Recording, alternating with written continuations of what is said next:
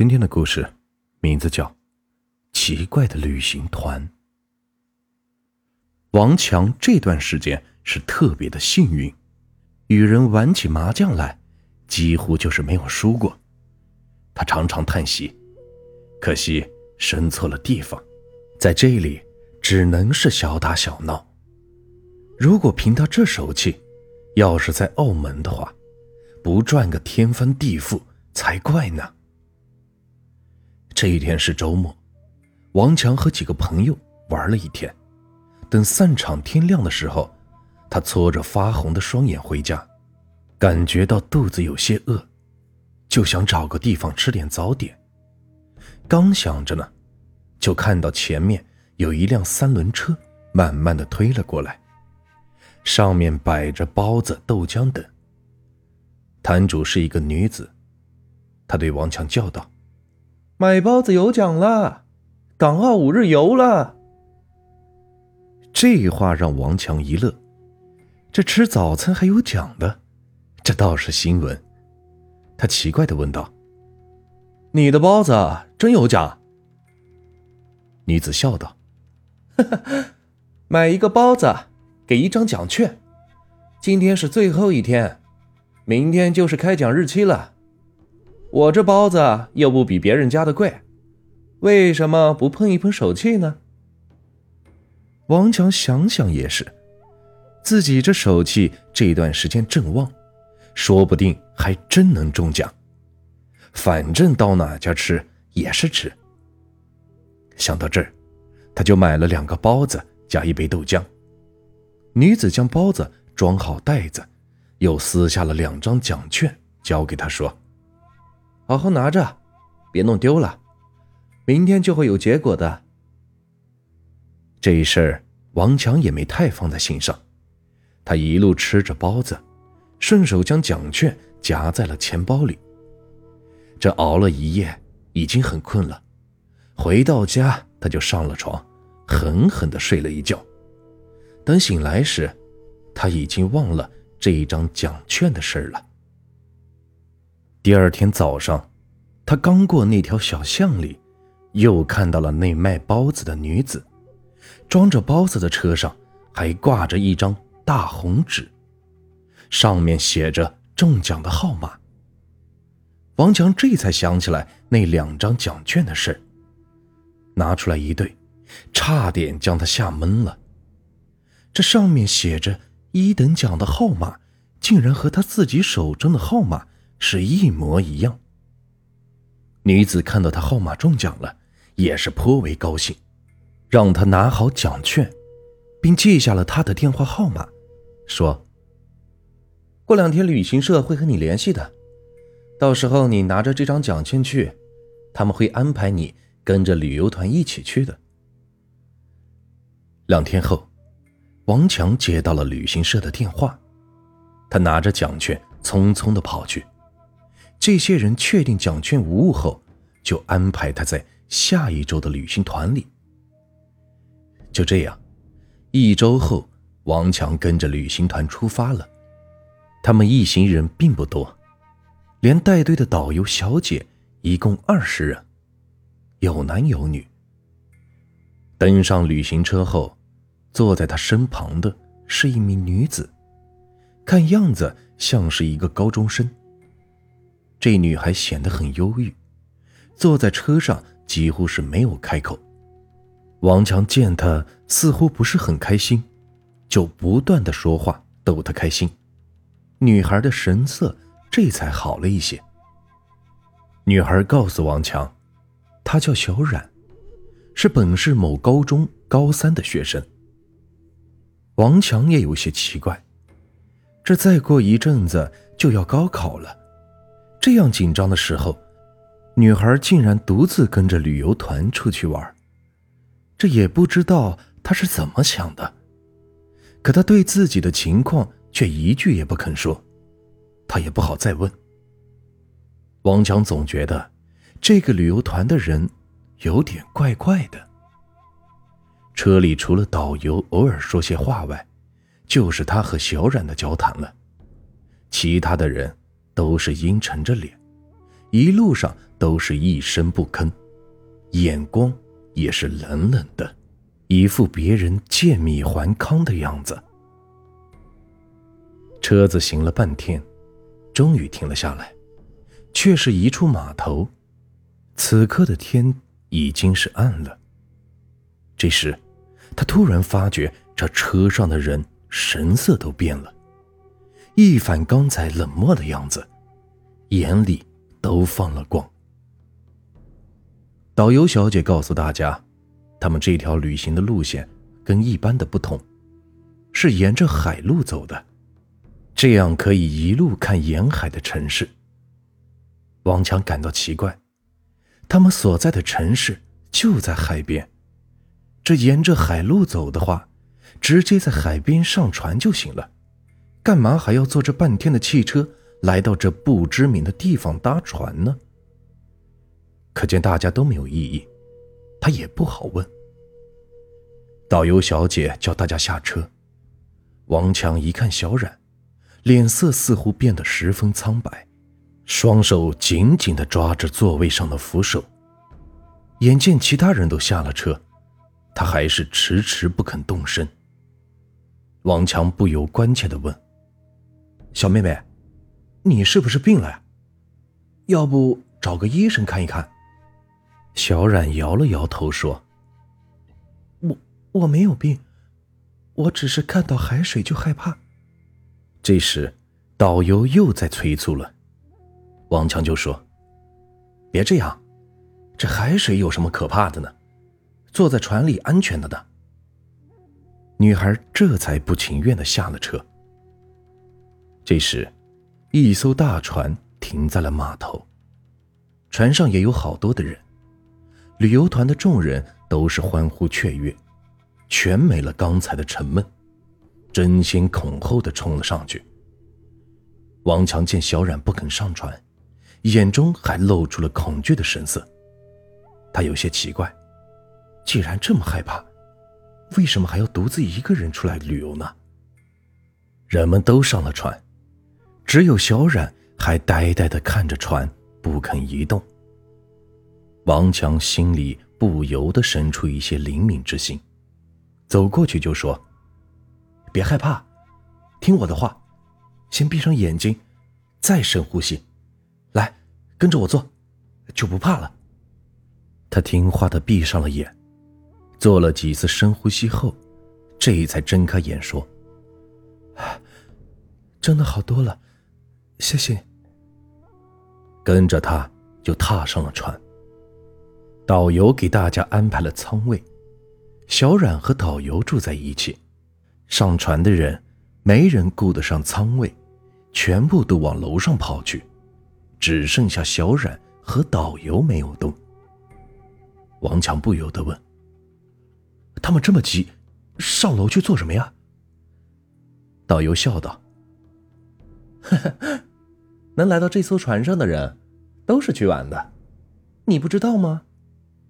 王强见小冉正在呆呆的盯着他，就说：“你也上去吧，别怕，有我呢。”他摇摇头，问道：“大哥哥，你也别去了，行吗？”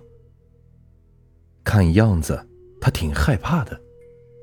王强笑道：“呵呵，没事儿，有导游姐姐陪着你呢，别怕，我上去看一看就回来啊。”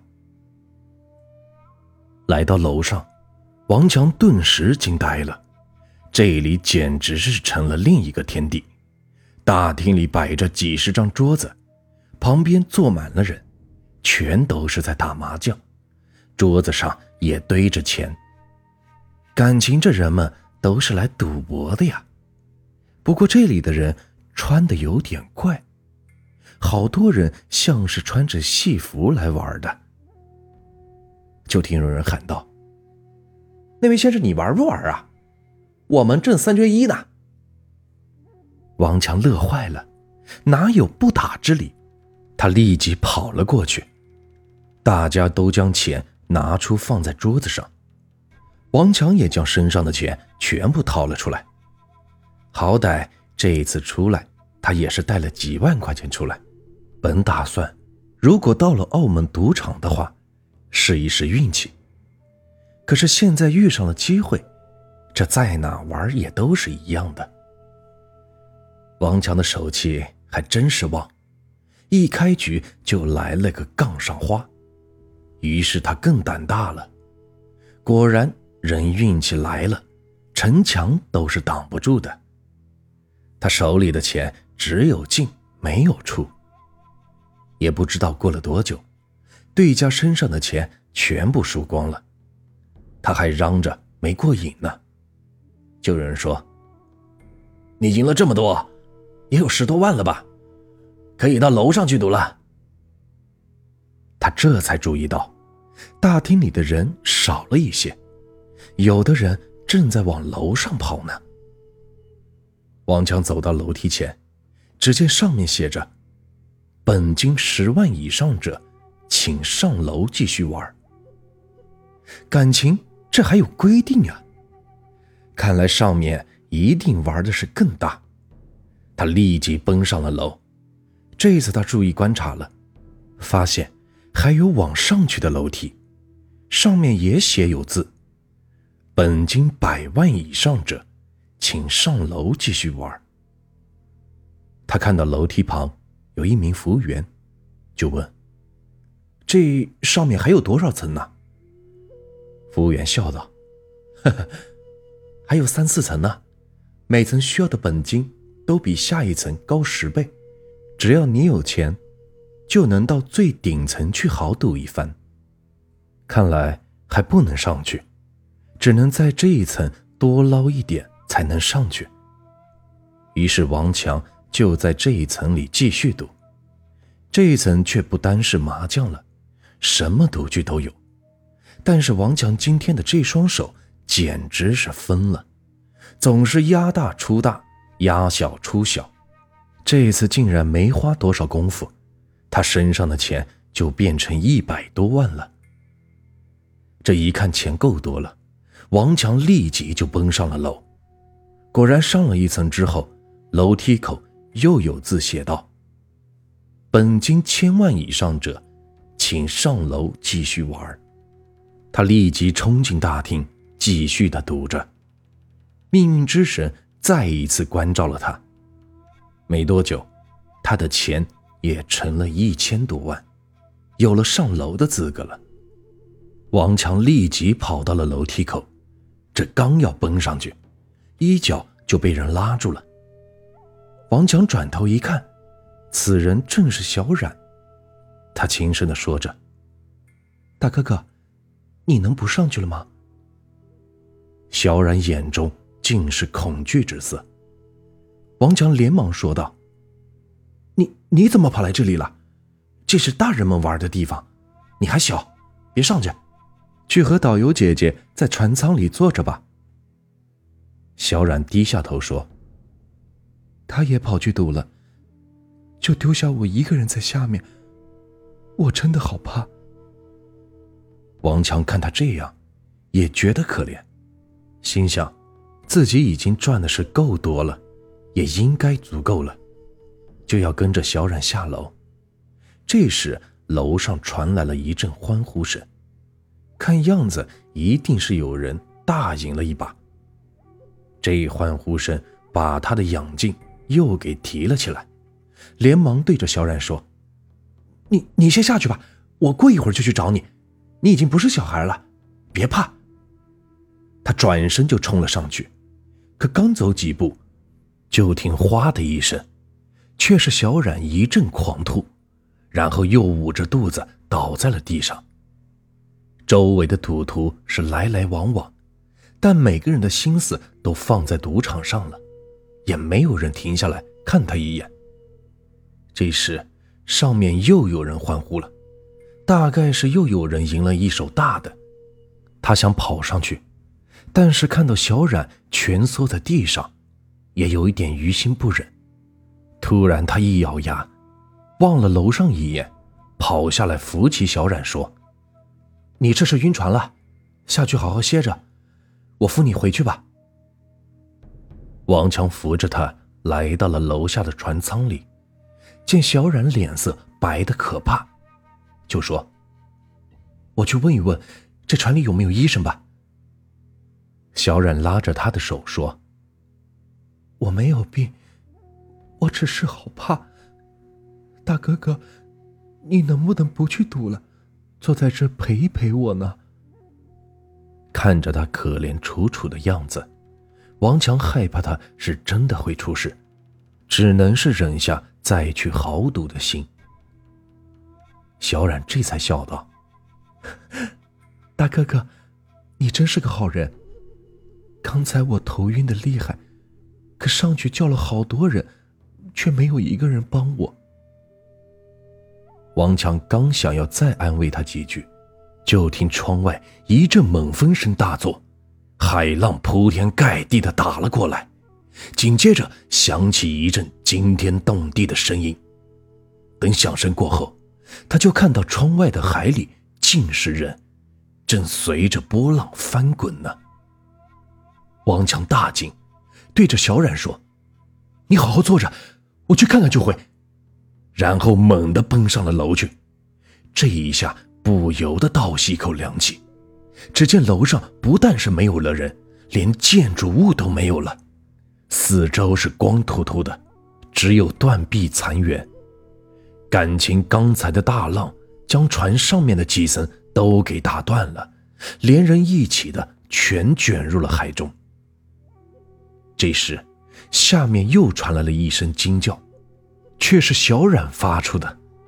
王强急忙的跑下楼，船身正随着波浪起伏，小冉紧紧的抓着一窗沿，这才稳住了身子。就在这时，又是一个大浪打来，船的一头被高高的抛了起来，小冉吓得是大声惊叫。王强冲上去抱住他的身子。然后冲到一个铁架前，紧紧地抓着铁架，轻声地说：“别怕，有我在你身旁呢。”却在这时，就感到是天旋地转，他只觉得身子是不断的翻滚，耳边只有海浪声和小冉的尖叫声，然后就什么也不知道了。等他醒来。才发现自己躺在海岸的一块大岩石上，天已经亮了，四周既没人影，也没有船影。可他往四周一看，却是吃了一惊。他分明看到自己生活的那座城市就在不远处。他有些迷糊，难道昨天只是坐了半天的车，只是来到了城郊吗？还是自己？又让海水给推了回来呢。这时，王强看到两人走到了海边，那两人看到他这一大早的躺在大岩石上，也颇为吃惊。人们告诉他，这块岩石叫做赌鬼石，以前好多赌得倾家荡产的人，都从这块岩石上跳海自尽了。这千百年来。也不知这块石头下死过了多少个赌徒了。王强吓得脸都变了，匆匆的离开海边，回到了城里。他跑去找那个卖包子的女子，可几天了，他也没有看到那卖包子的女子再出现过。他又跑去找那家旅行社，却发现城里根本就没有这么一家旅行社。